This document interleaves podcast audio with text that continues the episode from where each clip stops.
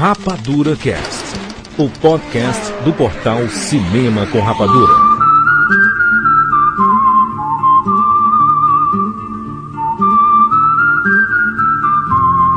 Sejam bem-vindos, seres rapadurianos de todo o Brasil. Brasil! Está começando mais uma edição do Rapadura Cast. Eu sou o Jurandir Filho e no programa de hoje nós vamos falar sobre um dos ícones do cinema norte-americano, Clint Eastwood. Ele é ator, diretor, roteirista, produtor e compositor de trilhas sonoras. Um verdadeiro mestre. O homem é o canivete suíço. Eu diria que vamos falar sobre o meu pai e explico ao longo. Meu pai. Meu pai espiritual. Esta é mais uma edição da série de biografia, onde nós fazemos um raio-x na carreira dos grandes nomes do cinema. Nós já fizemos sobre o quê, Maurício? Sobre quem? Você lembra aí? Meu Deus do céu, Will Smith. Stallone. Tarantino, aquilo ali foi um programa. Olha aí. E Stanley Kubrick. Do Kubrick, rapaz. Já falamos sobre muita gente. E para bater esse papo espetacular, nós temos aqui Maurício Saldanha. Seja bem-vindo, Maurício. Prazer, Jurandir. Obrigado por me chamar de novo para falar do meu pai. E Tiago Siqueira, seja bem-vindo novamente, Siqueira. Jurandir, você está se sentindo com sorte, seu punk. e Maurício Saldanha, como é que os ouvintes podem conferir as nossas edições antigas do Rapadura Cast? Você, ouvinte, pode conferir todo o nosso arquivo de programas acessando www.rapaduracast.com.br. Lá, além de escutar, você pode comentar e participar da discussão que cada edição gera. Além disso, você pode mandar e-mails para rapaduracast.cinemacomrapadura.com.br. Beleza, esse é o áudio que a gente vai usar sempre. Muito bom, muito bom. O time está formado. Bem-vindos ao mundo espetacular do cinema. James Bond. Life was life. You can't handle the truth. Johnny. I'll be And the Oscar goes to Rapadura Cast. Está ficando mais difícil. Do jeito que eu penso, não existe mesmo muito futuro para um rato escaldado como você. Como assim? Eu acho que você nunca vai valer mais do que 3 mil dólares. O que quer dizer?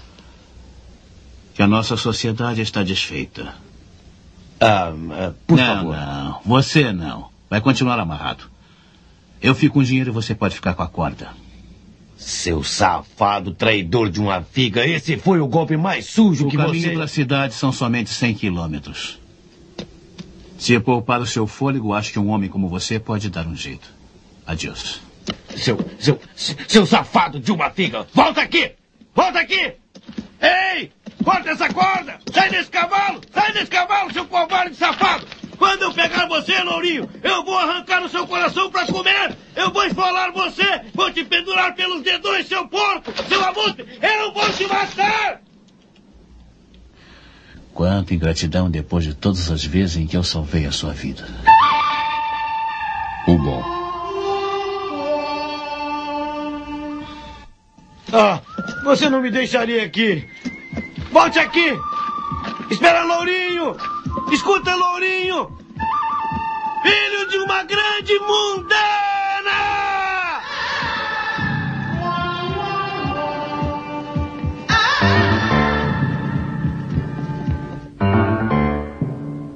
Clinton Eastwood Jr., nascido em 31 de maio de 1930, mais conhecido como Clint Eastwood. Esse nome é forte, viu? Esse homem é forte. Ô, ô, ô Siqueira, você. Você lembra qual foi o primeiro filme que você assistiu do Clint Eastwood? Era pivetinho, pivetinho mesmo, sabe? Tava assistindo o USA, que era o canal que veio antes do Universal Channel. Tava passando TV a cabo, aí eu vi um filme preto e branco lá, uma ficção, ficção científica esquisita lá. Aí depois fui descobrir que é o Revenge of the Creature. Nossa! Revenge of the Creature. que nomezinho. Ai, Aliás, parecia mais um episódio antigo de Além da Imaginação, um negócio bem estranho, sabe? Depois eu fui descobrir que era o Clint Eastwood ali. Num especial que passou sobre a carreira dele, eu vi que era o Clint Eastwood. Eu, rapaz, o Clint Eastwood. Maurício, o Clint Eastwood tem uma, uma imagem assim inabalável no cinema, né? Ele é um dos principais ícones do cinema norte-americano, né? Pois é, Jurandir, eu pensei que tu ia fazer a mesma pergunta pra mim. Eu estava até preparado para responder, mas eu, para mim o Clint Eastwood, Clint Eastwood, ele já veio com uma imagem essa de um cara já velho. Eu não, eu, é. o primeiro, primeiro filme que eu vi de Clint Eastwood já tinha quase 60 anos. Eu fui ver Dirty Harry na lista negra, que na verdade é o primeiro filme parece que do Jim Carrey, né? Ele faz uma pontinha, que ele é um viciadão em drogas, hora tá lá se, do, se dopando, Jim Carrey tá na ponta desse filme. E, enfim, toca até Welcome to the Jungle no filme, é o caralho. E ele fala essa frase aí que o Siqueira abriu o cast. Como é que é, Siqueira? Você está se sentindo com sorte, punk! punk, punk, a levada da braca. Então, o, o Clint Eastwood já veio. Então, é por isso que eu falo que é meu pai. Essa figura de, de homem, eu conheci a figura de homem por este homem chamado Clint Eastwood. Imagina o cara de 1,88m que olha pra um punk na rua e fala essa frase: está se sentindo com sorte hoje? Punk. E não é por nada não, mas quem nunca se emocionou vendo o filme do Josh Harry, hein? Pelo amor de Deus. Foi o policial brutal original, cara. Aí, rimou tudo, esse cara. Mas antes, antes da gente falar sobre esse filme, nós vamos fazer um raio-x aqui na espetacular carreira de Clint Eastwood. Ele nasceu na Califórnia. Ele trabalhou como atendente de posto de gasolina. ele tem uma cara Já foi bombeiro, já foi tocador de piano em bar, Ele tem cara, ele tem cara de piano. É incrível, né, cara? O, a, todo ator, quase todo ator já tem, né? Já foi entregador de pizza. É engraçado isso, porque nenhum filme de Clint Eastwood ele faz um bombeiro, né? E nenhum frentista. Apesar de ter cara de bombeiro, né, cara?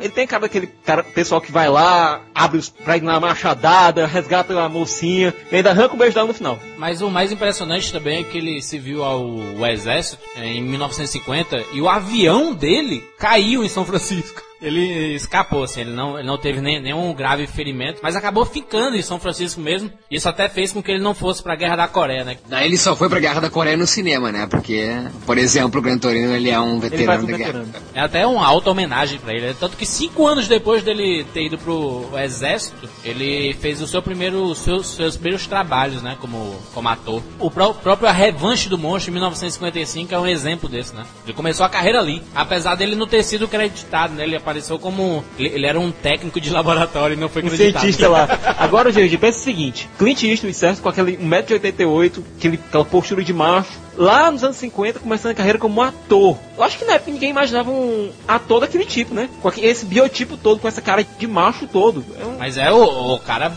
símbolo americano, né? O cara é o brutal, cara. O cara é o tanque, o cara um zagueiro no Flamengo, cara. O cara... Mas, mas, mas Siqueira, nos anos 50 era isso que era homem. Exatamente, coisa... cowboys. É, exatamente, não é o Brad Pitt. Lógico que nos anos 50 não tinha cowboy, né? Mas eu tô dizendo assim, o estilo cowboy, né? Tu acha que nos anos 50 o biotipo de homem perfeito para a mulher era um homem que ia adotar seis filhos com o Brad Pitt? não, parecia mais aqui, o Clark Gable com mau hálito. Olha aí, cabeça. Na verdade, uma coisa tem que ser dita, né? Acho que até mais ou menos os anos 60, o Clint Eastwood ele, ele era conhecido mais por trabalhos para TV, né? Filmes para TV, seriados. Séries de ficção científica bem toscas, tipo tem aqui um Tarântula, que ele não foi acreditado, inclusive, que ele fazia o esquadrão do. o líder do esquadrão de um jato, cara. Esquadrão de jatos. Pensa, ele lá com aquela máscara de com aquele capacete, aquela máscara de aeronauta pilotando um jato, cara. E você nota, é só militar no começo da carreira dele. Tenente, é, fuzileiro, piloto. É explorando justamente esse biotipo de militar que ele tem. A própria série, tipo, Perseguição Implacável. Perseguidor Implacável. West Point, né? Ele também fez aí na, na década de 50. Então ele, ele era praticamente um, um ator tinha um estereótipo de ficar renegado a um, a um dos seriados, né? Ou como militar, ou então como cowboy, cara. Se você olhar pra começo da carreira dele, é só isso que tem. Ele até fez o, o Maverick, né? Mas, mas se você perceber, assim, até os anos 60, até um grande sucesso dele, que é o Por um Punhado de Dólares, o primeiro grande sucesso dele, 64 ele já tinha 34 anos, né, cara? Já não era um, um, um moleque, né?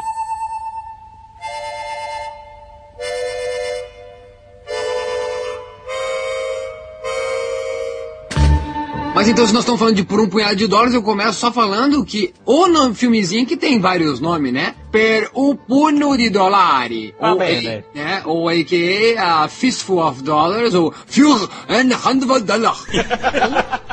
Fistful of dollars, né, na Inglaterra, ou for a fistful of dollars na Inglaterra, ou por um punhado de dólares na es... Não, eu falei italiano. Por um punhado de dólares. Vai, Eu falei italiano de novo, caralho. por um punhado de dólares. De dólares. Espanha. Língua latina é osso, né?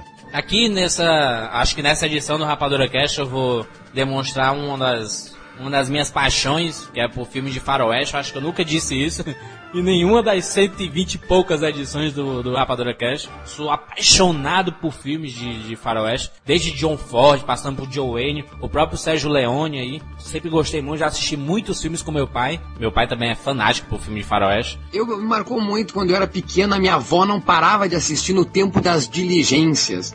Então eu assistia toda a tarde com ela esse filme. E acabei gostando, cara. Aquela coisa dos cavalinhos, né? Das, carro, das carrocinhas, do, do- dos índiozinhos, dos. Mas, não, mas hoje não, cara. Hoje eu não, não, não me interesso, assim. Te, eu te juro que a minha filmografia, a filmografia de Clint, pra mim, Clint Wood. a minha a filmografia Wood. de Clint Wood. Minha- não, mas o, o, o Jurandir fala Marty Fly.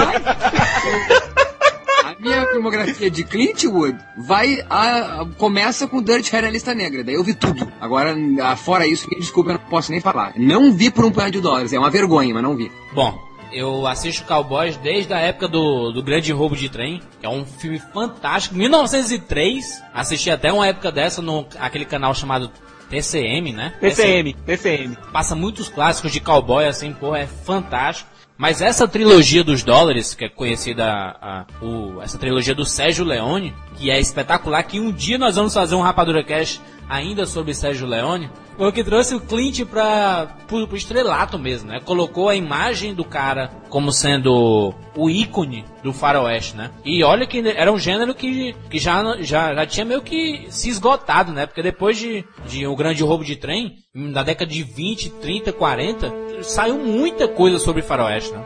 O engraçado também é que é um filme dirigido por um italiano A equipe praticamente toda italiana. e o, o cara desponta pro mundo. Engraçado isso, né? Não é uma coisa, não é um filme americano, não é uma- um filme que americanoide ou é? Nunca não vi por um punhado de dólares. É? Ele ostenta a bandeira dos Estados Unidos em alguma cena? Na verdade, é, é um estilo americano de filme, não é o estilo italiano. Até porque os, os- os atores fa- falam inglês, né, no filme. E Maurício, eu acho que nem precisa ostentar o, esse estilo americano, sabe por quê? Cowboy velho tá meio- italiano? Nem existe isso, cowboy italiano. É, eu, eu acho Pois que tá é, enraizado na cabeça de todo mundo essa idealização do Velho Oeste. Esse negócio do, mui- do duelo ao meio-dia, é, da terra bruta, é, do saloon, do xerife, do, do delegado do lado. Ah, exatamente, eu vi, eu vi, eu vi aquele filme com a, com a Grace Kelly e o Gary Cooper. Ragnum, como é que é? Que no, no meio-dia lá eles têm que fazer o, o duelo, muito bem. Claro, exatamente, Maurício, estúpido. É o cowboy americano, exatamente, Estados Unidos, não precisa botar bandeira nenhuma. Mas mesmo assim, é um filme italiano e como é que dali eles descobriram o Clint pro mundo, que é dali que ele vai Essa, essa trilogia dos dólares começa por um punhado de dólares, filme de 1964, e que trouxe o Clint Eastwood pro, estrelato mesmo assim, né? Apesar do, do estilo cowboy já, já ter um pouco se apagado, na verdade, esse estilo cowboy é como um estilo musical. Entre décadas e décadas ele vai, sobe, depois desce muito, cai no esquecimento, depois volta de uma vez, como os musicais estão voltando agora, né? E o, o Sérgio Leone, ele trouxe uma nova roupagem, assim, pro, pros filmes de cowboy. Então ele fez essa trilogia com Clint, que foram três anos seguidos, 64, 65 e 66, que foi é, por um punhado de dólares, por uns dólares a mais e por Três Homens em Conflito, que é um filmaço. É um filmaço, é uma obra de arte. O de 65 por uns dólares a menos, é isso? Por uns dólares a mais. Nós a mais. A mais, só um pouquinho então. Per quate dollar in più. Ou for a few dollars more. Ou for a few dollars more também, caralho, por quê? Ou für ein paar dollars more. Ou for some dollars more. Ou muerte tiene el precio. O precio. Ou por unos cuantos dólares más. Ou por unos pocos dólares más. Nossa senhora, pra que tanto título? O próprio Três Homens em Conflito é que é o, o bom, o mal e o feio, né? E traduziram pra Três Homens em Conflito. que também tem como Bo El, El, não, Bo El, El, ai, não, mas não é espanhol, é, é catalão. Bueno, El Feio e El Malo, ou The Good, The Ugly, The Bad, ou The Magnificent Rogues, ou Cien Dólares Halligan Heist. Ai, Firra! Se você é, reparar, tudo, eu ouso em dizer isso. Desculpem aos mais, aos mais saudosos dos velho oestes antigos, mas tudo que existe relacionado a faroeste de, da década de 60 para cá, aquelas pessoas que tiveram acesso a essas obras, foi por causa dessa trilogia dos dólares. Aquela música clássica do Ennio Morricone né? Isso tudo é, é, é dessa trilogia. A, aquele próprio estilo de duelo que ficam em um círculo, ficam três pessoas num duelo assim, espetacular. Então isso tudo foi criado com, com essa trilogia dos dólares, lógico que baseado muito no, no que os clássicos, o próprio Grande Roubo do Trem, que foi o primeiro faroeste, já, já produzido na história do cinema, assim, é conhecido pela crítica mundial como sendo o primeiro faroeste. Ele, ele já tinha uma estética assim, mas o, o Sérgio Leone, ele deu uma roupagem nova para o estilo, né? Deu uma roupagem norte-americana misturado com o italiano. A própria trilha sonora é composta pelo italiano Ennio Morricone, né? E o próprio De Volta para o Futuro 3 homenageia, né? Porra! Oh, Clint Eastwood, o poncho, o tampo, a tampa de metal no embaixo, cara, aquilo ali Fora desfiladeiro Eastwood. É, o Biff, o Biff tá assistindo, né, na, na, na, na, na sua... De Volta para o Futuro 2. Piscina, isso, no 2. E no 3 é total Clint. Ele, o, Mar, o Marty Fly se chama Clint Eastwood, né? Agora, Jurandir, ah. tem que lembrar de uma coisa. O personagem do Eastwood, nessa trilogia dos dólares, os personagens dele nunca eram bonzinhos nem nada, não. A gente tem que lembrar que o Homem Sem Nome... Que é o personagem dele, no caso, né? Ele não tem nome em nenhum, nenhum dos filmes, é o Homem Sem Nome. Ah, que coisa mais macha que isso, cara. Isso é o, isso é o ápice da macheza. Gente, tem que lembrar o seguinte, o cara chega na cidade e nos primeiros 10 minutos do filme, mata dois. Não, mas o, a, a, imagem dele nunca foi boa assim, não, né? O, na verdade, em todos os filmes de faroeste, nunca tem aquele, o bom mocinho. Talvez os xerifes sejam os bons mocinhos, né? Mas os xerifes dessa trilogia todos são corruptos. Covardes? corruptos e covardes, é. Não. Quem, quem, não, quem não tem culpa no cartório em filme de cowboy é sempre o cavalo. Mas valeu muito a pena, essa trilogia é espetacular. Talvez a gente faça ainda no futuro uma, uma trinca da trilogia dos dólares. Principalmente os três homens em conflito que ele coloca, né? No começo do filme ele mostra o, o feio, o mal e o bom. E inclusive, esse Três Homens em Conflito, ele tem tudo. É, ele foi o mais, é o mais popular dos três por causa do espírito cinematográfico mesmo, assim, né, cara? As guerras que tinha lá, ele. O, e muitos figurantes, cara. É impressionante como essa obra fez muito sucesso, assim, conseguiu trazer na verdade, depois de Ben-Hur, né, que a gente viu aquela obra de arte, muitos filmes que, que quiseram seguir também, né, trazendo essa quantidade enorme de figurantes. Confiram, confiram a trilogia dos dólares, espetacular. Sérgio Leone ele reescreveu o Faroeste no cinema. Então, tudo que a gente conhece hoje em dia de Faroeste, a gente deve a, a Sérgio Leone, Lógico, a John Ford, a John Wayne, todo mundo junto. Essa galera é muito boa. Vamos pra 1971. Pulando aqui os filmes de faroeste que a gente já comentou antes, aqui. Não, antes de 71, gostaria só de dizer ali que em 69, uma coisa assim, tipo, né, uma... Como é que se fala? Uma, uma curiosidade a nível de ninguém, né? Porque só eu, sei lá, sou fã de Mariah Carey. E em 1969, o Clint Eastwood estrelou Paint Your Wagon, que na verdade não sei se veio antes ou depois da peça, acho que é uma adaptação de uma peça Paint Your Wagon famosíssima nos Estados Unidos, que a mãe de Mariah Carey ao assistir esta peça no, no, né, no musical, na verdade, Os Aventureiros peça, do Ouro. Os Aventureiros do Ouro, é Paint Your Wagon. No musical, que é um musical essa peça, o, tinha, tinha uma, uma das músicas desse musical é They Call the Wind Mariah. Eles chamam o vento de Mariah. E a mãe dela ouviu tanto They Call the Wind Mariah, Mariah, e botou a filha, o nome da filha de Mariah. E o seu nome já era Carey e virou Mariah Carey. Que beleza, hein? Ou seja, que... indiretamente, Clint Eastwood foi responsável por Mariah Carey. Meu é. Deus do céu. Não, que não, que porque eu não na... sei. não, não, porque eu não sei se veio antes a porra desse filme ou a peça, entendeu? Eu só tô dizendo que Paint a peça veio antes, a peça veio antes. Então, a peça, a peça, era do Alan J. Lerner, veio antes. Não, mas a peça, meia dúzia viu. E já que a gente tá falando aqui sobre a trilogia dos dólares, vamos, vamos pedir uma opinião, uma opinião extra. Vamos ligar pra alguém do Rapadura Cast da nossa equipe. Escolher, escolher alguém se queira. Rapaz, tá faltando o Thiago aqui. Vamos lá, chamar o Thiago Sampaio. Vamos lá. Vamos ligar pro Thiago Sampaio agora.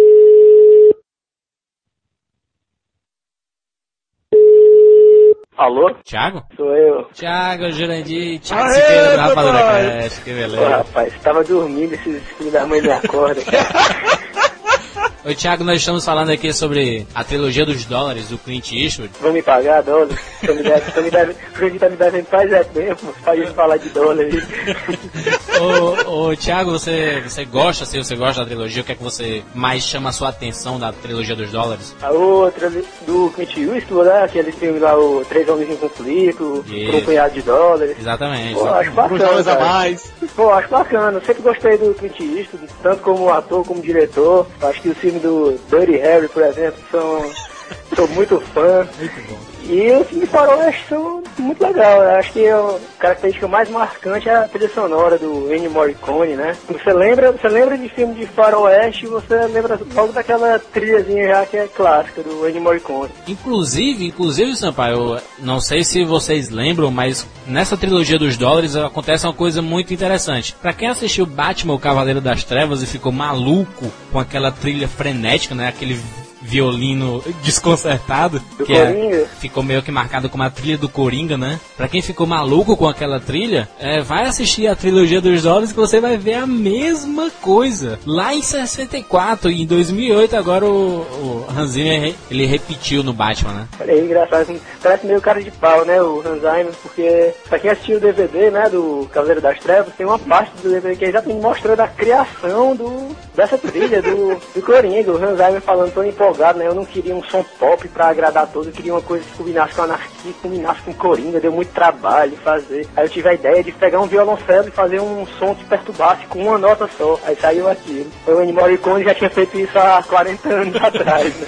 Inclusive, inclusive para vocês aí que, que não, não conhecem, a gente vai soltar agora a trilha aí de, de um trecho do Por um Punhado de Dólares para vocês verem aí como é. termine de me acordar, né? Com a zoada, o zunido no meu ouvido aqui.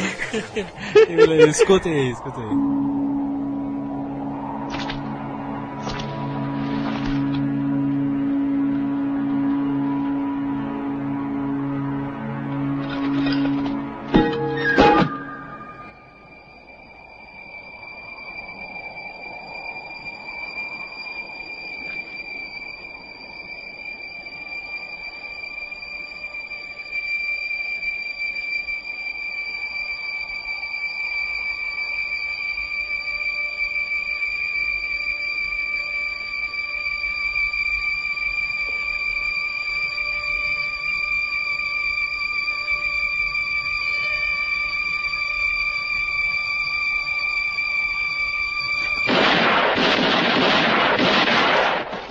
Valeu, Sampaio aí. Você volta em breve aí, Rapadura Cast. Os próximos, se tiver qualquer HQ no meio aí, né?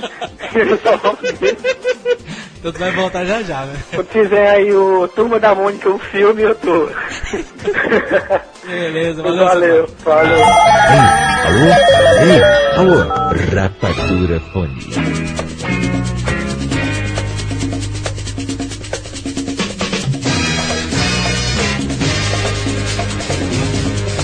Vamos lá, vamos pra Dirty Harry, porque Clint Eastwood começa ali. Vamos lá, que agora a gente vai começar a falar coisa de macho, né? Vamos lá. Em 71 ele fez Dirty Harry, que é o perseguidor implacável. Agora, Júlio, a gente tem uma pessoa a agradecer por esse filme. Ah. Sabe quem é? Quem? Zodíaco, o assassino de São Francisco. O filme que o David Fincher fez aí recentemente, né? Pois é, porque o assassino de Perseguidor Implacável, o serial killer, ele foi baseado no Zodíaco. Já que não conseguiram pegar o homem na vida real, vamos pegar ele com o Clint Eastwood. Bom, a gente tem o Dish Harry, que é o grande detetive do filme, que é o machão, que é o escritor Harry Callahan. Ele é chamado de Harry porque ele não tem- tá nem aí pras regras, sabe? Ele é o cara que faz o trabalho. Ele tá com seu Magno 44, a arma mais poderosa do universo. Pá! O capitão vive atrás dele, vive esculhambando ele. Por quê? Porque ele não tá nem aí pra regra nenhuma. Siqueira, então quer dizer que Dirty Harry, desculpa interromper aí, mas ah, me veio agora na cabeça que Dirty Harry é o pai do Charles Bronson. Ou seja, Clint Eastwood deu, foi o teu pai e o pai do Charles Bronson. Você é irmão do Charles Bronson. E, e da Mariah, e da Mariah. eu, eu sou irmão do Charles Bronson e da Mariah. Não, mas eu acho que foi o Dick Harry que começou essa- esse gênero de filmes de policiais brutais, aqueles policiais que vão atrás do cara. Eles querem resolver o caso a qualquer custo. E no caso do Dick Harry estava atrás de um assassino que era um serial killer que não tinha a mínima ideia de que ia matar o cara, a- escolher vítimas a esmo. Ou seja, o trabalho é extremamente difícil. E somente Church Harry conseguiria fazer. Filme em 71, mesma época dos assassinatos do Zodíaco, e realmente o Scorpio, que é o serial killer do filme, foi completamente chupinhado do Zodíaco. Inclusive no Zodíaco, no filme do David Fincher, a gente vê o detetive responsável pelo caso, em dado momento ainda assistiu Judge Harry, ainda assistiu Perseguidor Implacável, e depois saindo puto do filme, porque se fosse tão fácil, qualquer um faria, né? Ah, mentira, eu tenho que ver de novo então. Tem isso no filme? Tem isso no filme. Que fantástico! Easter egg total. E o bom é que em 1971 foi o ano também que o Clint Eastwood ele dirige o seu primeiro filme, né? O Perversa Paixão. Tem uma entrevista recente dele que ele declara que o grande pai espiritual dos filmes dele, assim como ele está sendo pro mal agora, aparentemente, foi o Kurosawa. E a gente vê muito desse estilo lento dele de direção, não lento, cadenciado cuidadoso de direção do Kurosawa tem muito no estilo de direção do Eastwood. Esse ah, mas, desenvolvimento... só, mas, isso aí ele já está com 41 anos em 71, é isso? É, pelas minhas contas é. 1930 para 71, 41 anos. 41 anos, então tá ótimo. O cara já tinha que estar tá dirigindo mesmo. Então em 71 ele, além de emplacar o clássico Dirty Harry, ele começa então com a carreira de diretor, porque ele aprendeu muito, né? Pô, trabalhar com o Sérgio Leone e com o próprio Don Siegel, que tra, tra, dirige no Dirty Harry, é um puta diretor, mas ele teve uma escola, acho que por essa coisa de, de, televisão também, de ter passado muito na televisão, e até agora arrisco dizer que ele tem um pouco, né, de uma linguagem televisiva nos filmes dele. Eu acho até é. a troca, quando nós chegar lá na troca, eu acho bem televisivo a troca. Durante essa imagem do Jit Harry, ele mesmo dirigiu a cena, foi a cena do suicida. Ele não foi acreditado por isso, mas foi ele que dirigiu. Ah, mas então é isso. Então, 41 anos de idade com a, com a, escola que ele já tinha, ele já tinha, né? Ele era o próprio Dirty Harry no cenário, né? Se o Don Siegel lá se intrometesse, ele dava um tiro com a pistola, uma Magnum. Uma Magnum 44, a arma mais poderosa do universo. Que na verdade, até na sequência, na próxima vez que ele interpreta o inspetor Dirty Harry, já é com o nome de Magnum que ele faz, que é o Magnum 44, então como tu tá falando isso, que era, ele, ele não só ostenta no filme, ou ele, ou, ou ele, na verdade, ostenta tanto no filme essa porra de Magnum, que vira o nome da sequência Magnum 44, que ele faz de novo o Dirty Harry. Tu assistiu esse aí, Magnum 44? TCM, passou no TCM um, mais ou menos seis meses atrás. É o, é o canal do Clint. é o, Inclusive, na própria sequência de abertura, é, aparece uma maga do 44 e ele falando: Essa é a arma mais poderosa do universo. ah, ele é foda. Tá, Siqueira, e entre Dirty Harry e Magnum 44, que dá dois anos, o que, que, ele fez ali de bom? Bom, em 72 veio o Estranho Sem Nome, que eu já falei, que foi o High Plains Drifter.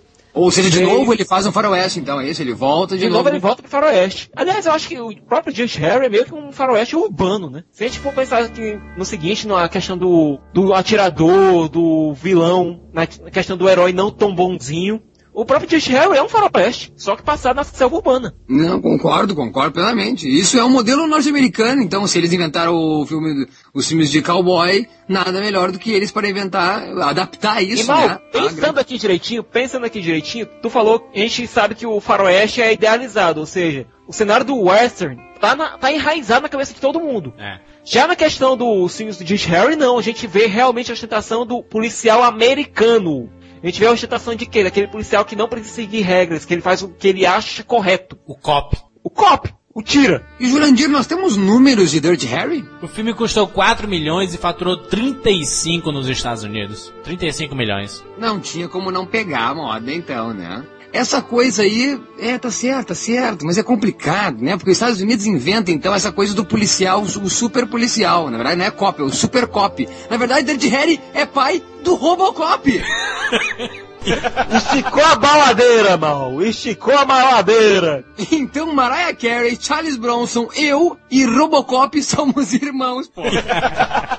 Esse filme faturou 40 milhões nos Estados Unidos. Não fez sucesso, né? O Magno é, não, mas incrível. O Dirty Harry pegou. E, na verdade, é o pai mesmo de muito filme desse policial, rodão fora da lei. E pegou mesmo. E acho que é o. E se é o pai de máquinas mortíferas, então, futuros duro de matar, é o responsável por eu querer na minha infância ser policial mesmo. Eu queria ser. E por isso eu falo que é meu pai. Dirty Harry, o Dirty Harry que porque foi o primeiro filme que eu vi, que na verdade é qual vez o Dirty Harry na lista negra é a quarta vez que ele faz o filme, é a terceira. Em 76 ele faz pela terceira vez, sem medo da morte, de novo o inspetor Dirty Harry Callahan, e eu lá em 88 que vi pela primeira vez e no cinema. Então por isso, por ver no cinema E em tela grande. Negra foi o último. Você pegou a última chance de ver George Harry no cinema. E vi, que bom. E, e esse foi pra mim o, o, o exemplo de. ah, era o, por isso que eu digo pai. Porque é a figura masculina no seu, né? A gente já falou aqui no seu macho alfa. E como todo gurizinho, eu tinha 9 anos e queria o que eu faço da vida, eu quero ser bombeiro, criança quer ser o bombeiro, eu quero ser policial, eu queria ser um policial, eu queria ser um detetive. Então, Clint Eastwood, e todo filho quer ser, né? Usa o pai como exemplo. Então, eu queria ser um policial. O Clint Eastwood tem muita, tem muita parcela nisso. E logo depois de 80. e- Aliás, no mesmo ano eu vejo em vídeo Máquina Mortífera no escritório do meu pai, meu pai, meu pai de sangue. então eu penso, porra, você policial é do caralho, velho. Os caras são foda. Porque se, se o Dirty Harry dava tiro em punk no meio da rua e era o, o ele, tipo, né, na, na, na minha máquina eu resolvo as coisas. Então era isso, era bacana ser policial. Dirty Harry mostra que é bacana ser policial. Não seria George Harry pai do Capitão Nascimento? Eu ia dizer isso agora! Então para aí. Então eu, Carlos Bronson, Robocop. Mariah Carey e Capitão Nascimento somos irmãos! Agora não é por nada não. Tem que admirar um cara que chega o bandido e diz Você é realmente um bastardo sujo, não é Harry? Sou mais sujo. O bom é que a, a, a carreira do Clint Eastwood, ele estava... Era paralela, né? A carreira de ator e a de diretor dele, né? Ele ia experimentando a direção ao mesmo tempo que ele ia atuando nos filmes, né? Eu acho que foi uma evolução, né, cara? Ele foi absorvendo tanto de tantos diretores bons que ele foi criando com isso o próprio estilo dele. Ou seja, o, ele fagocitava tanto diretores tão famosos ele criou um estilo próprio. Ele foi pegando eh, o estilo de narrativa do Kurosawa, ele foi pegando várias técnicas de direção do Sergio Leone e criou o estilo Eastwood, que hoje é seguido por muita gente, né? Na verdade, o que ele dirige mais ah, ah, entre esses filmes de Dirty Harry? Ele dirige Bronco Billy também, né? Que é uma coisa meio que caricata da sua própria né, escola, que é o faroeste, né? Ele é um, meio que um cowboyzão, né? De, de tipo um circense, né? Eu vi faz tempo que eu esse filme, nossa senhora. Então ele meio que faz um pastichezão, ele gozando dessa coisa do, da sua própria escola, né? Na verdade, nos anos 70 ele fez vários faroestes, né? Assim, tentando meio que pegar o sucesso que ficou lá na trilogia dos dólares. O próprio Pistoleiro do Diabo que ele fez, né? O, na verdade, o Estranho Sem Nome que ele fez, meio que parodiando, assim, ou tentando pegar alguma referência do Homem Sem Nome lá do Por um Punhado de Dólares. E ele fez também o, o Fora da Lei. Na verdade, ele, ele sempre tentou ficar preso a esse estereótipo do faroeste, porque foi o que deu a, a fama a ele, né? Mas ele buscou que- em, outro, em, em outros gêneros construir outros personagens, mas ele sempre ficou com a imagem presa ao faroeste, né? Jurandir, eu acho que isso aí foi mais um meio dele conseguir começar a evoluir, né? Porque todo mundo tem que começar em algum canto. Ele precisava também de dinheiro e de nome para conseguir fazer os filmes autorais dele. Naquele começo lá de carreira, ele foi o que é hoje, né? Você ouvia Clint Eastwood dizia, ah, o cowboy, ele precisava realmente começar a fazer um nome, né? Que eu acho que ele se realiza na primeira vez que ele se realiza é em 88, porque ele tem uma puta de uma paixão pelo tal do blues, né? Pelo tal do jazz. Exatamente. Que ele faz a biografia lá do Charlie Parker com o deus negro Forrest Whitaker, né? Em Bird, em 88, que eu acho que ali ele se realiza como diretor e faz o que Siqueira tá dizendo, né? Que é tipo ah, o resultado de toda essa perambulação aí de fazer faroeste, se gostar de si mesmo lá por causa do Sérgio Leone ainda, pra ganhar os tutuzinhos dele e ter esse poder autoral. Tô errado, Siqueira? Não, não tá errado em nada. A paixão dele pelo blues é tão grande que, mais recentemente agora, o Martin Scorsese produziu uma série chamada The Blues. E o Clint Eastwood dirigiu um episódio, que foi Piano Blues. A série é só enfocando um, um docu- um documentáriozinho sobre bluseiros. E é muito boa. Vão atrás dos boxes, dá pra encontrar aí em locadoras.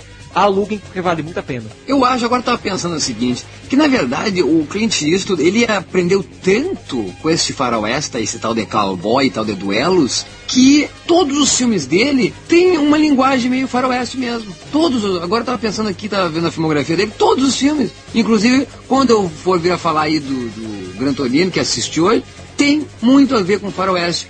Porque o que é faroeste, a linguagem faroeste? É, nem na sua narrativa, digamos assim, eu digo até em cenários, é um filme fácil de se fazer, né? É um, certeza. um cenário pequeno, não é grandes produções, claro que tem grandes épicos aí de, de western, mas na verdade é tudo feito em cenário, as atuações não tem muito a que se recorrer, a não ser, chama um grande ator que ele faz o serviço, que na verdade é isso que o Clint Eastwood faz, ele e no segundo milênio, que ele realmente foi atrás de grandes atores, que é o caso de trabalhar com o Champagne, que é o caso de trabalhar lá com a tal Hilary Swank. Antes disso, ele não trabalhou com. Ah, não, trabalhou também lá nos anos 90. Ele trabalha com. Porra, Mary com, a, a Mary Streep. Aliás, vale pontuar aqui que esse cara me ensinou como se trata uma mulher. Eu nunca vi um filme romântico. Para mim, o filme romântico é antes do amanhecer, antes do pôr do sol e as pontes de Madison. Aquele homem tratando a Mary Streep é algo doce, delicado. E de novo, é essa a linguagem dele, uma coisa calma, tranquila. Ele mostra que parece que fazer filme é uma coisa muito fácil. É incrível o Clint Eastwood ou por ele ser amigo de todo mundo, ele consegue as coisas fáceis e consegue transpor isso para o espectador, ou realmente o cara saca muito, mas quando eu vejo um filme de Clint Eastwood, me parece que fazer cinema é fácil. Agora, ele é um cara versátil. 97, eu assisti um dos mais esquisitos que eu já vi na minha vida, foi Meia-Noite no Jardim do Bem e do Mal, com o John Cusack. Foi ele que dirigiu. O filme é estranho. É estranho, eu gosto muito. Tem Judy Law, tem Kevin Spacey, tem uma galera nesse filme. Né? Tem uma galera nesse filme. Eu, eu, é um filme que não foi muito entendido pelo público, não acho que foi muito bem de bilheteria, mas foi muito uh, bem assim pela crítica, né? Que eu acho que daí colocou ele como um dos grandes diretores. Aí ele já vinha de Imperdoáveis em 92. 1992, Os Imperdoáveis, um filmaço.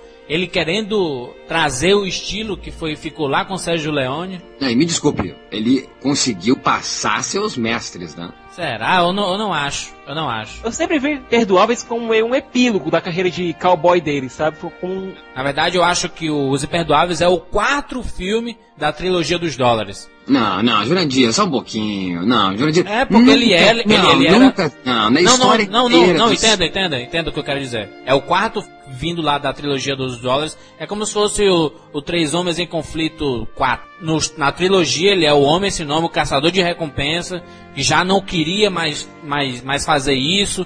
Tá, tava só, só, a vida dele era matar pessoas, só matar, matar, matar, matar. Os Imperdoáveis é o quê? É um personagem que se, se aposentou, era um caçador de recompensa, já matou várias pessoas. É o personagem dele lá. É como se fosse a sequência do personagem. Tranquilo, tranquilo, faz todo sentido. Só que, eu, é, só que ao meu ver, isso, e por isso que eu acho que ele ultrapassa seus mestres, que é um, um filme que eu nunca vi, cowboy, um filme de cowboy ter sentimento, um filme de cowboy ter profundidade. Entendeu? Tem conflitos personagens. Isso eu nunca vi em Bang Bang e Faroeste. A não ser Maurício, Imperdoáveis. Maurício, eu acho que o próprio filme é uma retrospectiva de um cowboy que chegou ao fim da vida, entre aspas. Exatamente. Que chegou ao, ao ponto onde ele tá meio aposentado e ele começa a olhar pelo que ele fez. Começa a olhar para trás.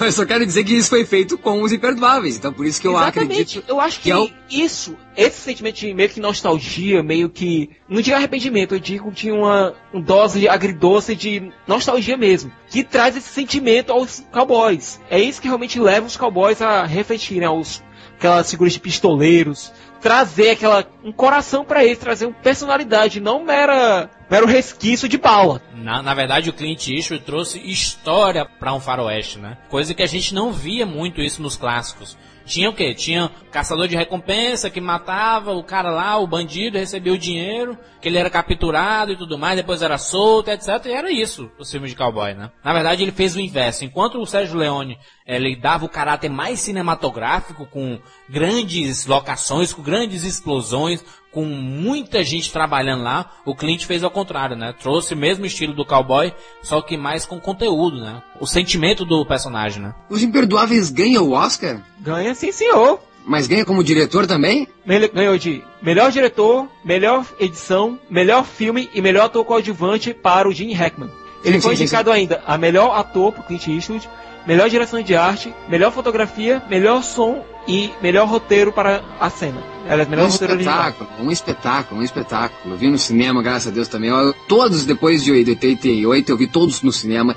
É um presente, que filmão, que espetáculo. Eu acho do segundo melhor filme de Morgan Freeman, Morgan Freeman para mim, o melhor filme dele é Os Imperdoáveis e Seven. Depois Morgan Freeman para mim nunca sempre foi coadjuvante, coadjuvante. Até esse aí o Million Dollar Baby aí, como é que é essa porra? Mina de ouro. Essa porra ganhou o Oscar. Ganhou. Não posso acreditar que esse filme ganhou o Oscar, meu Deus do céu. Até um enjoo. Mas enfim, e ele também, a versatilidade que já foi citada deste rapaz, deste menininho, pequenininho, e o The Rookie, né? Como é que é? Em 90 ele faz com o Charlie Sheen, que é meio que tem um pastichizão, a comédia zona. É. É um filme policial com toques de comédia.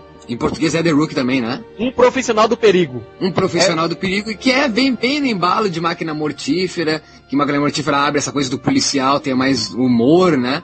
Então, o The Rookie tem muito disso aí, o Charlie Sheen e ele fazem aquela coisa do E policial. o Raul Como, Júlia como vilão.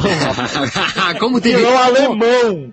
como, como teve isso nos anos 90, né? Esses filmes, o, como disse, o Máquina Mortífera é o pai desses filmes. E daí veio Duro de Matar, daí veio The Rookie, esse aí. E veio, o que mais que veio? O próprio Bruce Willis de novo, fazendo o Último Boy Scout. Como tinha esses filmes. Mal, só lembrando aqui uma coisa. O filme também tem a Sônia Braga. Meu Deus, é o beijo da Mulher-Aranha isso aí.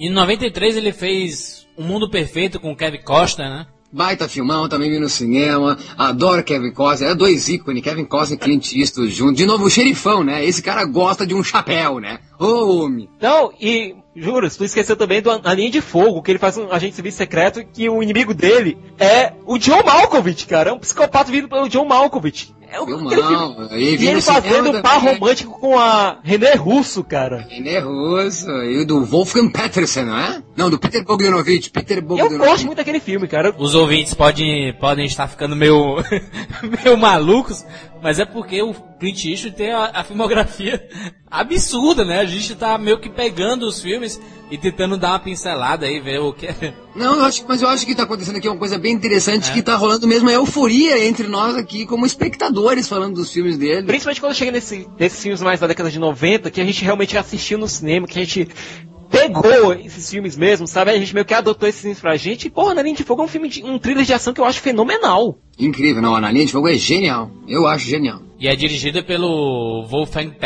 Assim, que fez o navio, né? O barco, né? Não é? Mar em Fúria, Das Bolt. fez Troia, fez Poseidon, Ah, Poseidon é foda. que tinha vindo de A História Sem Fim, né? Mas enfim, uma carreira meio que irregular na direção, talvez, não? A partir dos anos 2000 é que ele veio mesmo engatar mesmo a... Não, eu digo assim, ele vem de Imperdoáveis, daí vem para O Mundo Perfeito, daí vem para As Pontes de Madison, é, Absoluto Poder é o... o- é o- Poder é- Absoluto. Poder Absoluto é horroroso, daí vem na Meia-Noite na do do Mal, que eu gosto, sequeramente se gosta, depois vem True Crime lá, como é que é, o Crime, Crime verdadeiro, Verdadeiro. que é meio bostão, depois vem É, o Cowboys, do Cowboys do Espaço, que é bem divertido, Ei, depois cara, vem... Cowboy Passa bem divertido mesmo. E é genial, cara.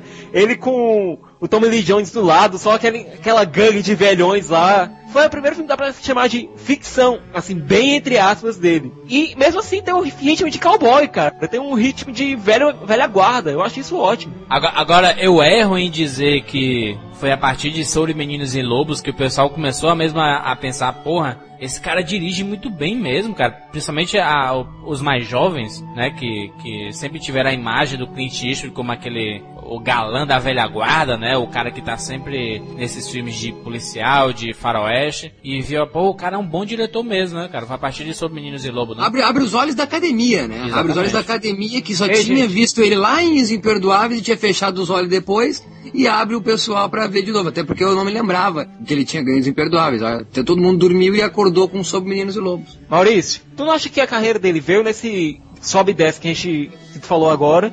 E depois o Sob Meninos e Lobos veio num crescendo, É. numa espiral ascendente que, porra, depois Sob Meninos e Lobos veio o Menino de Ouro, que tu pelo visto não gosta, mas eu adoro o filme. Não gosto, Tem não gosto. E veio aqueles dois filmes geniais, cara. Como é que esse homem, aos quase 80 anos, conseguiu dirigir A Conquista da Roma e Cartas de Hiroshima quase ao mesmo tempo? Ele vem de, de, de Cowboy Espaço Divertido, Blood Work, isso aí, como é que é essa porra? Que ele é um cara que sofre do Dívida de coração. sangue. De de sangue, sangue. ah, eu não gosto. Daí vem o, o, o Million Dollar, como é que é essa porra, meu Deus do céu. Menina de Ouro. de Ouro. Menina de Ouro, que eu não gosto, daí esses dois filmes que eu não gosto, a troca que eu não gosto e Gran Turino que eu gostei. Eu acho ainda irregular a, a carreira dele como diretor. Só que uma coisa que eu não disse até agora e quero dizer, este cara é corajoso demais. Como tu mesmo falou, a idade dele, ele arriscar fazer um filme do ponto de vista lá do, dos japonês e depois fazer dos americanos, isso é uma puta de uma coragem de fazer. Não Eu gostei. melhor então- que o filme do japonês ficou melhor que o dos americanos.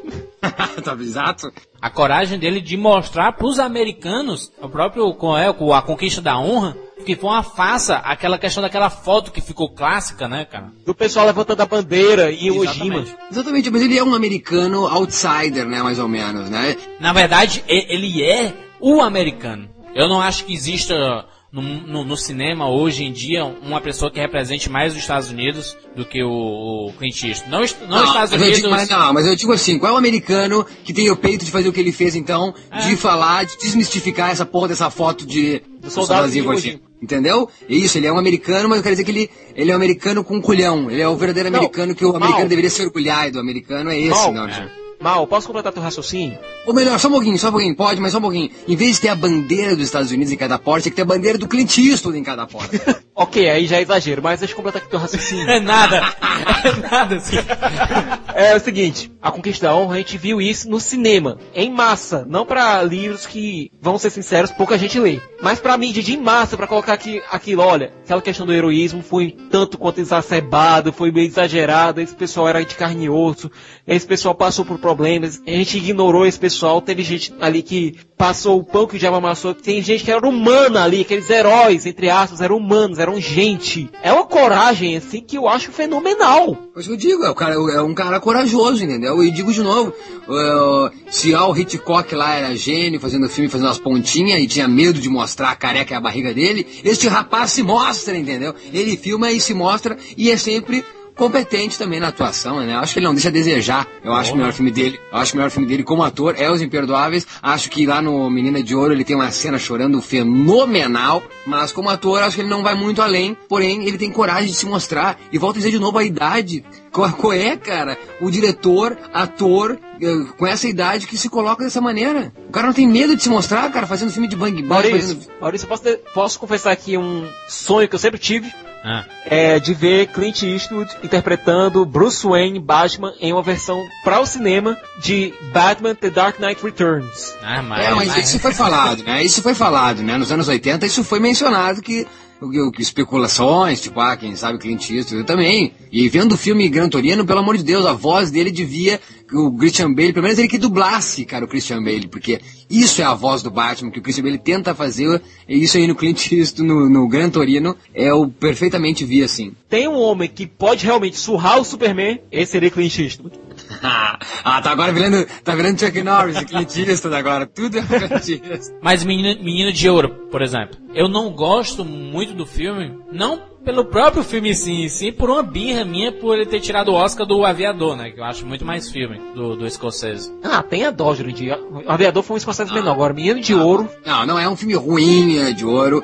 E ah, só se valeu pra essa menina que é um talento, que é a Hilary Swank. E não é um filme bom dele. Eu tô dizendo, pra mim, dois filmes bons da vida dele como diretor: Imperdoáveis e Meia-Noite no Jardim do Bem e do Mal. Os dois melhores filmes dele como diretor. Pessoalmente, eu gosto muito do Menino de Ouro porque ele expõe um lado bem emotivo dele, um lado paternal, que a gente viu pouco dele nisso. Aquele lado mais paisão dele, que ele realmente, ele praticamente adota a personagem da Hilary Swank. Não é a relação de amantes ali que a, que a gente vê na maioria dos filmes dele como ator. A relação dele com a, o elenco feminino é geralmente de amante. Não, aqui a gente vê uma relação paternal mesmo. E ele conseguiu abraçar isso de uma maneira tão tocante, cara, que fica difícil não acreditar na relação deles dois. E se quer, vamos colocar uma opinião feminina agora no, sobre o Eastwood.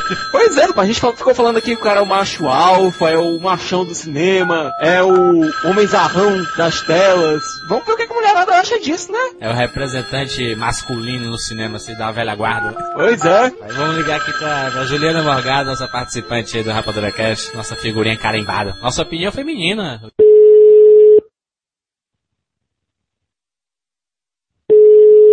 Alô? Juliana Oi? Morgado, nós estamos Olá!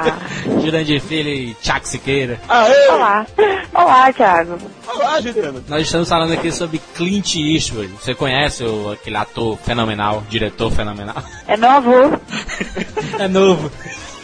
É meu avô novinho. Um Tá, tá, tá só com 100 só. A gente tá falando aqui que ele é o, é o representante masculino, que ele representa bem o, o cowboy. Ele representa o que é homem, né? Não, porque homem hoje em dia eles põem aquele, aquele, aquele atorzinho de vampiro, de crepúsculo. É, exato. Acha que aquilo é homem. Isso, Juliano. O Clintão é foda, rapaz. Ué, então, ele é, mas o, aquele vampirinho pega lá não é. Imagina ele, ele o Clint Eastwood fazendo o Edward Cullen do Crepúsculo. Ah, você imagina ele falando, se você voltar aqui a coisa vai ficar. Eu, eu, eu te amo, Bela. Eu te amo, Bela, mas terei que meter essa bala de 38 na sua cabeça. 38 ou 44. Ô, Desculpa, peraí. ô, Juliana, a gente, tá, a gente conversou aqui, será que um diretor experiente como ele é, pode fazer com que atores, mesmo atores também experientes, ele, ele- eles trabalhem mais assim, eles desempenhem me- melhor o papel de ator, assim? Acho que sim, né? Porque ele vai, por mais experiente que você seja, você não sabe tudo na vida. É. Do mesmo jeito que ele pode ser experiente também, ele aprende muito com os atores, e os atores vão aprender com ele também. Engraçado que os, os atores eles se reinventam muito com o tempo, né, também? E acho que o diretor também, ele tá ali pra, pra, pra ajudar, dar a direção do ator. O ator dá o toque do personagem, mas sem o diretor ele não vai saber o que ele vai, como ele tem que diretor É um retratar. ator, né, Juliano? E quando o diretor É. já foi um ator, já, já, tá, já tá e teve do outro lado Ele da tela. sabe, exatamente, ele sabe o lado dos atores. Muito bom. Juliana Morgado, obrigado pela participação rápida. Amém. Você, você, você volta em breve aí no Rapadura Cash? Se Deus quiser, se Jurandir quiser. Que é o Se Deus quiser. se o Deus Rapadura Cast quiser. É, valeu, Juliana. Beijo. Beijo, tchau. Alô? Alô? Rapadura Fone.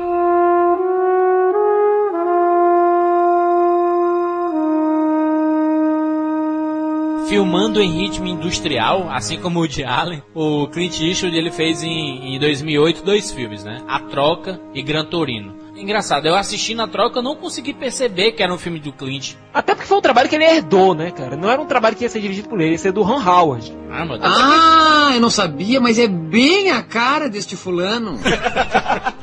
Ron Howard que o Maurício adora. Ah, o, o, o, esse Ron Howard é ator. Ator lá do, do, George Lucas, mas mais nada ele é. Pois é, ou seja, não é um filme que tinha a cara do Eastwood. Ele nunca conseguiu, ele nunca, o filme nunca foi originalmente dele. Ele pegou o projeto emprestado. Mas aí em 2008 ele faz também Gran Torino. O estilo old school dele, né? O, ele já de idade e tudo, já meio que colhendo. Na verdade, eu acho que praticamente todos os filmes do Clint, ele sempre faz o policial que tá se aposentando, ou que já tá no, no Aliás, fim dos dias, juras? o cowboy no fim dos dias. O que eu vi no filme não foi bem uma figura do policial se aposentando, nem nada disso não. O que eu vi foi do Judge Harry nos dias de aposentadoria dele. Será que racista e tudo? Não, não, o que eu vi do Gran Torino, não, o que eu só quero dizer uma coisa, o, o Gran Torino, segundo a minha amiga blogueira, dona do blog Movie You, Mariana Bonfim, ela me colocou que Clint Eastwood relatou que é o último filme dele como ator. E isso faz sentido eu ouvir depois de ter visto o filme, porque eu acho realmente que é um gran finale, sabe? Ah, Quem é,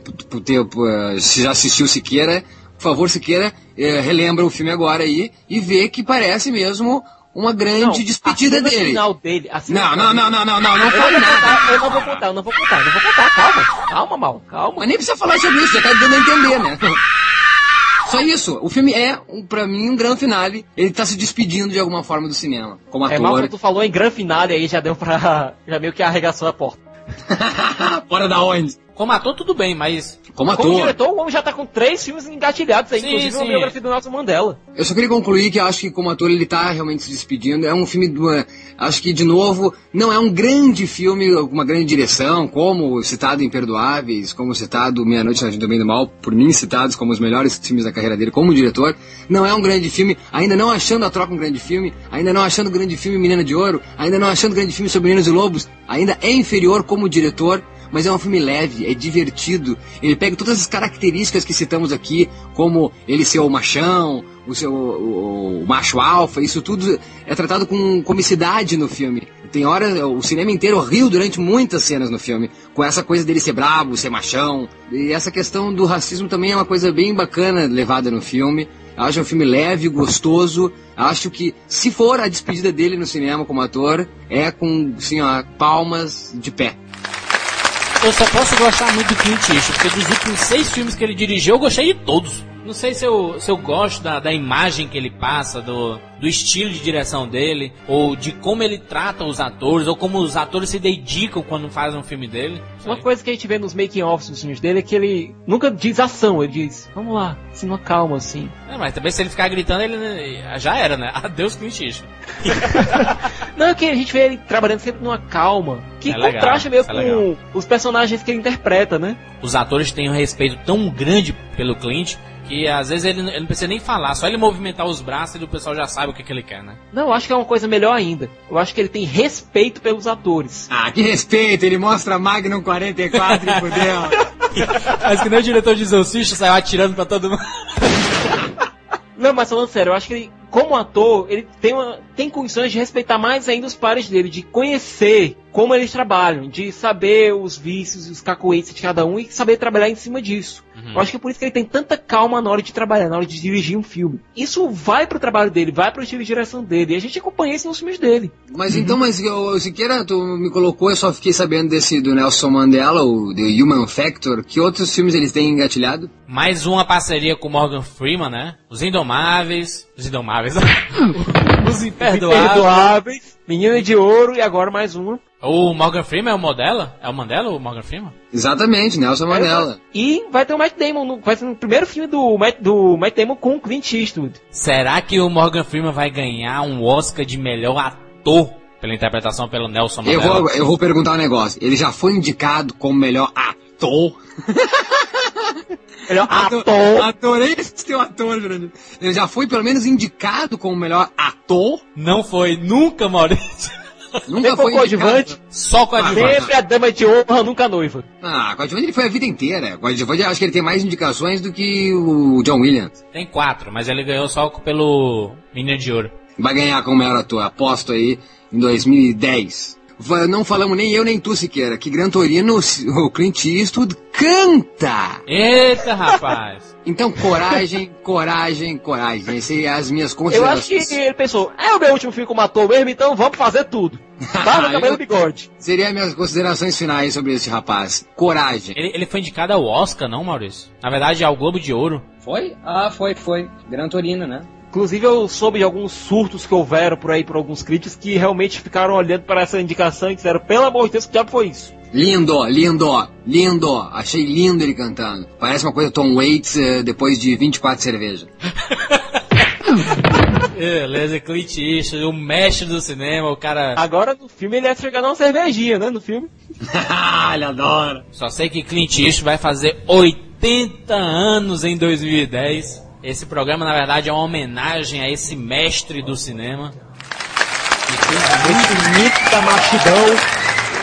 Porra, Clint Eastwood, engraçado que ele ainda tá inteiro, né, cara? Tá, tá, você vê que ele tá lúcido, tá sóbrio, enquanto muita gente não, não, não, não está sabendo envelhecer, ele tá aí na, na, na batalha. Só mostra, cara, que, o, que a estrada é longa, né, cara? Ó, a estrada é longa, eu vou bem contente ir lá pra casa da vovozinha. Agora Ah, ele, coisa. ele é, ele é o pai do Benjamin Button. Maurício, você é irmão do Benjamin Button. Eu sou irmão do Benjamin Button, da Mariah Carey, do Capitão Nascimento, do Robocop, do Bruce Willis, Charles Salve. Bronson. É, eu tô dizendo, eu não tenho a bandeira dos Estados Unidos na minha porta, mas eu vou botar a bandeira do Clint Eastwood. Agora, juro se lembra do Oscar que ele foi receber? Tava a mãe dele, cara, a mãe do Clint Eastwood lá. Fantástico. 120, Família 120, Eterna. 100 anos, não, não, ela tem 100 anos, não. Ela teve ele com... Não, se bem que nessas épocas aí, as mulheres tinham uns filhos bem cedo, né? É. ela, deve, ela deve ter no mínimo 100, não. Ela deve ter com ele Tem uns 15. 90, 97, 98 pra 100. Hum, saidinha a mãe dele. Deve ter namorado com o seu Burns já. Na verdade, muita gente confundiu o Clint Eastwood com o Crocodilo Dundee. Mas é, o Paul, o Paul Hogan foi uma tentativa de, de australiana de ter um Dirty Harry, eh, né, que mata crocodilo. E não deu certo. Valeu, Maurício! Ô, Jurandir, valeu, obrigado por falar do meu pai, descobri que eu tenho tantos irmãos espalhados pelo mundo. Eh, adorei Gran Torino mesmo, pessoal, eh, ouçam e assistam, ou assistam e ouçam, não importa, mas, né, vamos lá celebrar este mito. Tiago Siqueira, valeu, Tiago, pela participação mais uma vez. aí. Jurandir, vai ser um tremendo presente de aniversário assistir Clint Eastwood em Gran Turino no cinema hoje. Olha aí, que beleza, vamos todos aí prestigiar Clint Eastwood, um mestre do cinema. O cacete! Prestigiar Siqueira em seu aniversário. Vamos lá, Jandir. Aê, Parabéns pra você. aniversário do Siqueira. Mandem parabéns pra ele. 36 anos. Aí. Eu ia dizer uma coisa, mas comentário cortado. Valeu, Siqueira, parabéns, hein? Parabéns de toda a equipe do Rapadura Cash aí. E parabéns também pro Eastwood, né, cara? 79 anos ainda na ativa. Aí, o Siqueira mudou totalmente o foco do parabéns. Nós não falamos de todos os filmes dele, não, tem muito filmes de rapaz. Aliás, 79 é, lembra 79, lembra 7, lembra 9, lembra 79, que lembra a minha o meu nascimento, 1979, que lembra 79, lançamento de Fuga de Alcatraz, que é um grande filme. O único cara que fugiu de Alcatraz é quem? Clint Eastwood. É foda.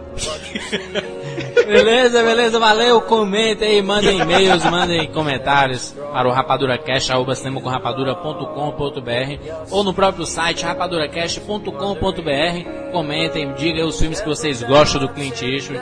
Vamos prestigiar esse mestre, esse mito do cinema, que continua na ativa, trabalhando aí como um grande brasileiro que ele é. Ele é brasileiro, não desiste não. Nunca! Valeu, valeu, até semana que vem. Heart locked in a grind Beats